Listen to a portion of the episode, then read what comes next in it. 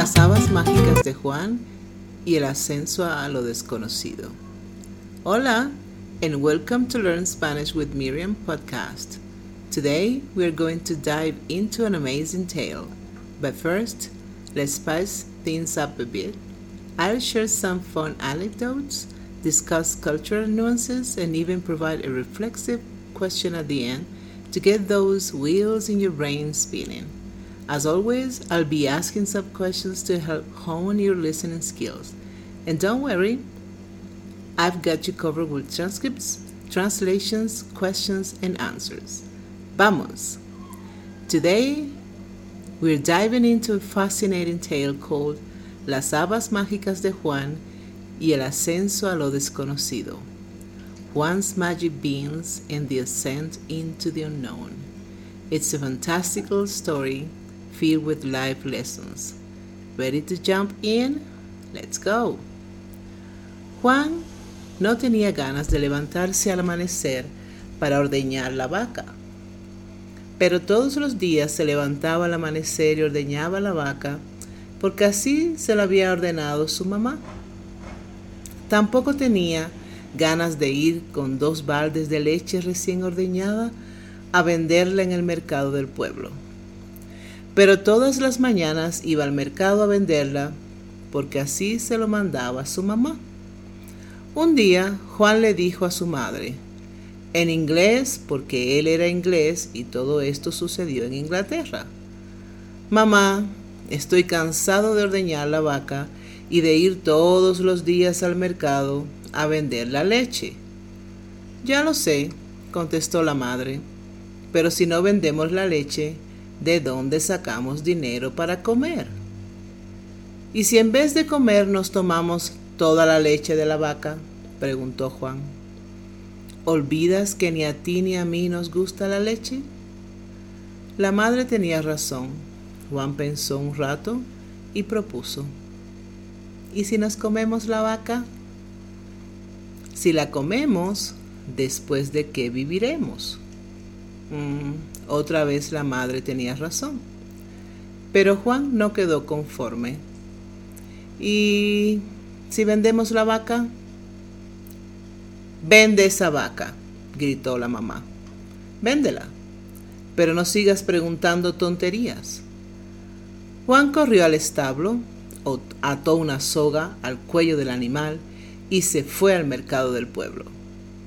Silbaba por el camino, estaba contento. Por primera vez no tenía que llevar dos baldes pesados. Quien llevaba la leche era la vaca. Por el camino se encontró con un campesino viejo que lo saludó. Buenos días, jovencito.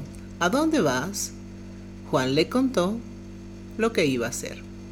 Entonces el campesino abrió la mano y mostró un puñado de habas. Juan se acercó y las miró maravillados.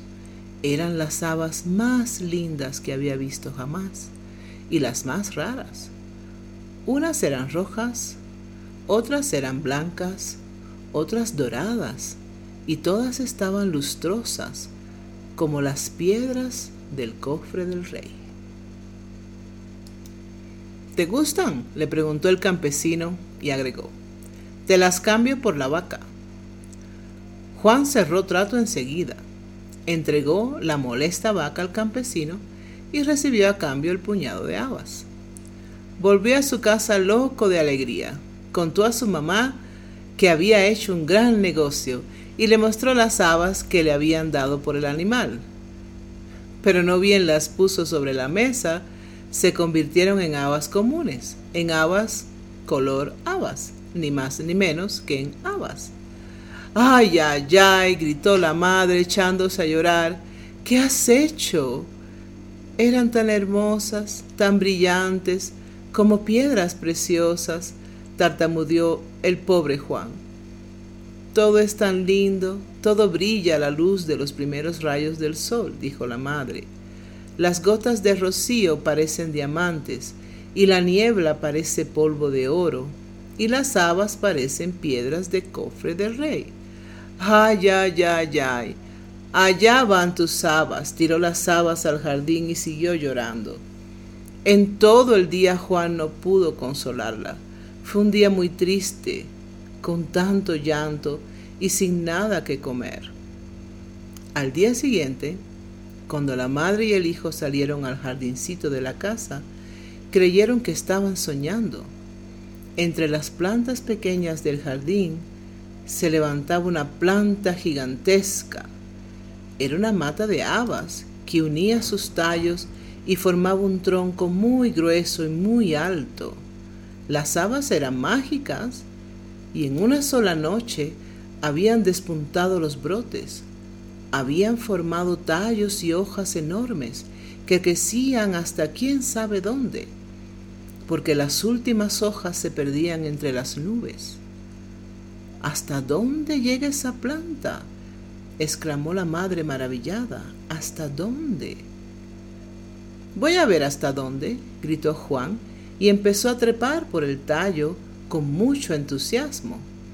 Trepó sin descanso y cuando se le ocurrió mirar hasta abajo, no vio solamente su casa y el mercado. Estaba tan alto que vio tres pueblos de Inglaterra. Siguió trepando hasta que por fin alcanzó el extremo del tallo.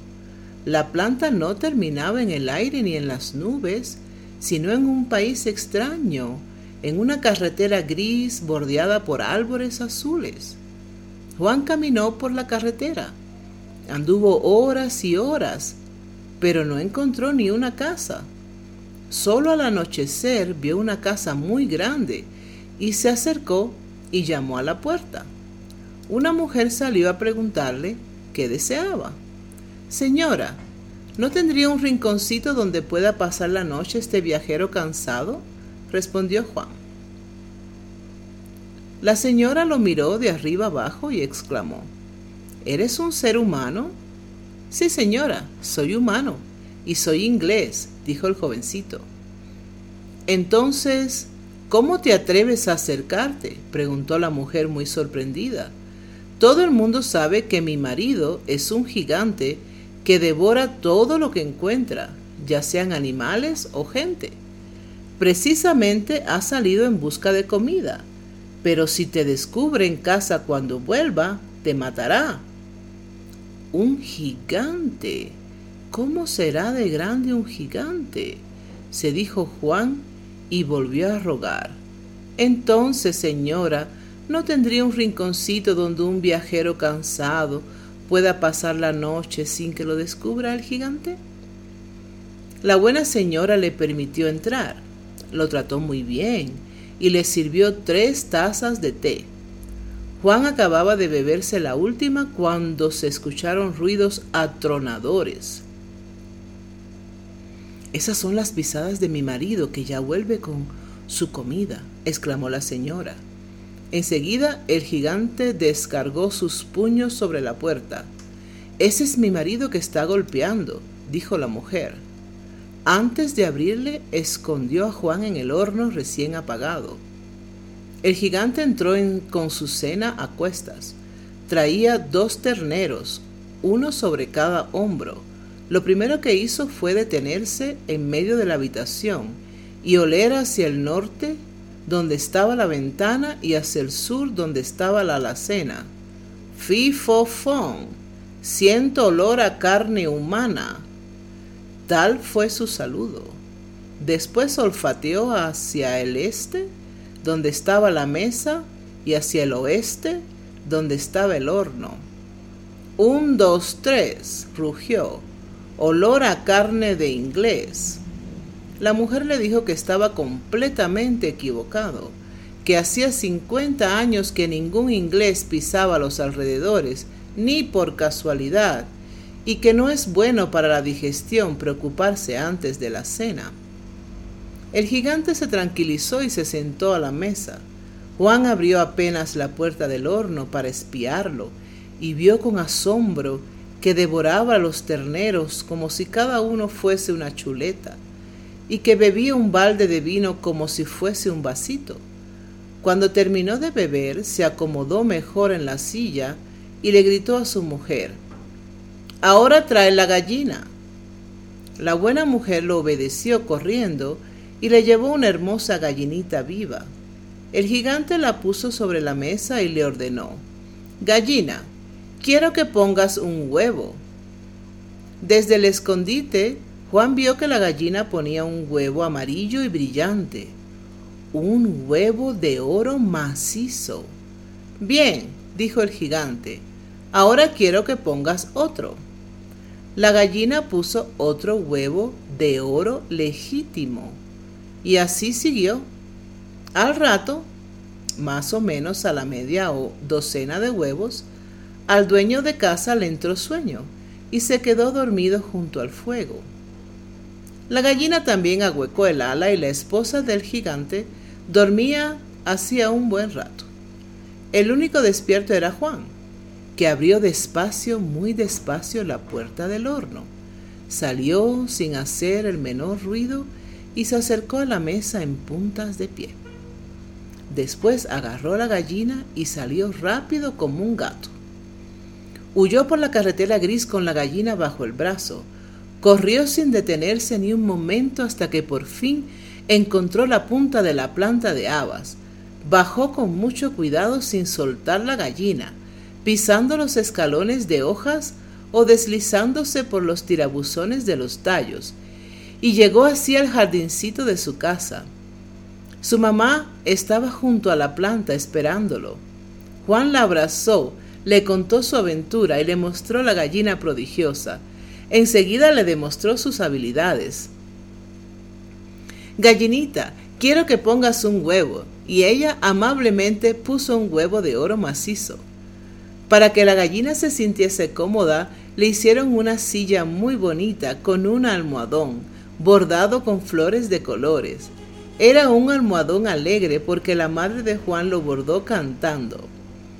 Y la gallina puso huevos de oro, lo suficientes para que sus dueños pudiesen arreglar la casa, comprar un coche con caballos, ropa nueva, también platos nuevos en los que comieron cordero con salsa de menta y pastel de manzana con pasas. Durante un tiempo vivieron felices y sin preocupaciones, pero la planta de habas estaba allí, con un tallo que parecía alcanzar el cielo. Todos los días Juan miraba los escalones de hojas y deseaba volver a subir y ver qué cosa extraordinaria le ocurría. Un día no aguantó más, se despidió de su madre y de la gallina y trepó por los tallos. No se detuvo hasta pisar la última hoja que, como él bien lo sabía, llegaba hasta la carretera del país gigante. Entonces empezó a andar en dirección a la casa del gigante. Como antes, llamó a la puerta de la casona y la buena mujer salió a abrirle. No lo reconoció porque Juan estaba más gordito y sonrosado de tanto comer cordero con salsa y pastel de manzana. ¿Eres humano? le preguntó la señora. Sí, señora, soy humano y soy inglés. Entonces vete de aquí, le aconsejó. Mi marido es un gigante comedor de hombres. Ahora no está en casa, pero si regresa y te encuentra te comerá crudo. Juan le rogó que le permitiera entrar, de todas maneras. Y como recordaba bien el interior de la casa, le preguntó si por casualidad no tenía una alacena donde pudiera esconderse. La buena mujer dijo que sí tenía una alacena, le permitió entrar y le sirvió una taza de té. No tuvo tiempo de convidarlo con otra porque enseguida se escucharon las pisadas del gigante y sus golpes hicieron temblar la puerta. Juan corrió a esconderse en la alacena, el gigante entró y se plantó en el medio de la habitación a olfatear el aire. ¡Fifofón! Siento olor a carne humana, gritó con su vozarrón. Un, dos, tres. Olor a carne de inglés. La mujer lo convenció de que era el aroma de arenque ahumado que le había preparado para la cena y puso sobre la mesa una fuente con una montaña de arenques y un tonel de cerveza. El gigante se sentó y comió y bebió a sus anchas. Cuando terminó le ordenó a la mujer que le alcanzara los sacos de dinero. Enseguida ella apareció con dos sacos, uno repleto de guineas y el otro de chelines. El dueño de casa sacó sus monedas, las contó, las miró y se entretuvo haciendo pilas, torrecitas y puentes, como quien juega a hacer castillos de naipes. Cuando se cansó de jugar, guardó las monedas en los sacos y se quedó dormido. Solo Juan permanecía despierto, espiando desde su escondite y pensando, si yo tuviese los sacos de moneda, no necesitaríamos los huevos de oro y la gallina ponedora podría descansar. Salió del armario y se acercó despacio a la mesa. Vio entonces que el gato vigilante estaba despierto, con los ojos grandes como faroles, cuidando las monedas. Antes de que diera un maullido de alerta, Juan tuvo la buena idea de arrojarle una cola de arenque y el gato ya no pensó más que en el pescado. Entonces él tomó los dos sacos y escapó de la casa en puntas de pie. Tomó por la carretera gris y corrió sin parar hasta que llegó a su planta de habas y bajó por ella con las bolsas al hombro. Cuando llegó al jardín de su casa gritó, Mamá, traigo una fortuna. Y la madre se alegró muchísimo y la gallina cacareó de contenta. Pasó mucho tiempo. Juan y su madre construyeron una casa magnífica y pusieron muchas plantas nuevas en el jardín. Pero en ese jardín estaba también la mata de habas. Y mientras estuviese allí, Juan sentiría siempre ganas de trepar por su tallo. Un día se decidió hacer otro viaje al país del gigante y ascendió por los verdes escalones de la planta. Cuando estaba ya muy arriba, apareció en el cielo una bandada de pájaros negros que graznaban.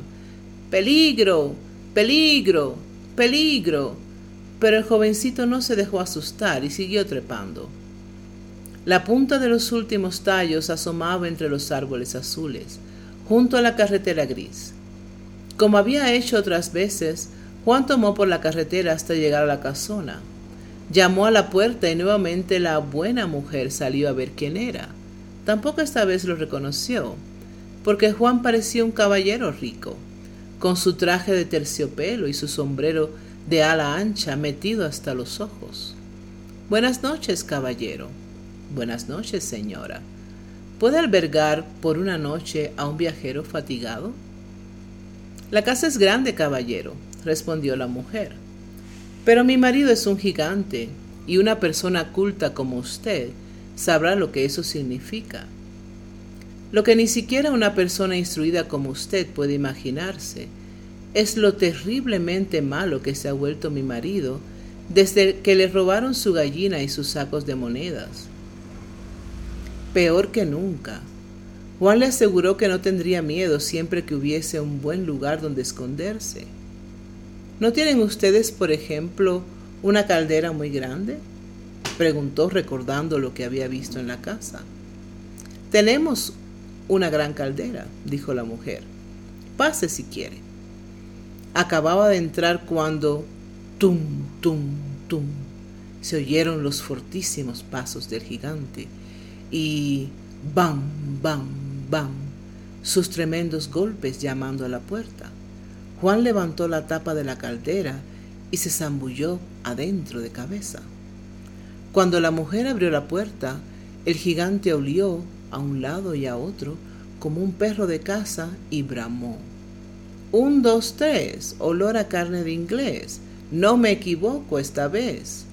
Antes de que la buena señora pudiese inventar una excusa, miró por todos los rincones, abrió la tapa del horno, revisó la alacena y buscó debajo de la mesa, Buscó en todos lados, menos dentro de la caldera.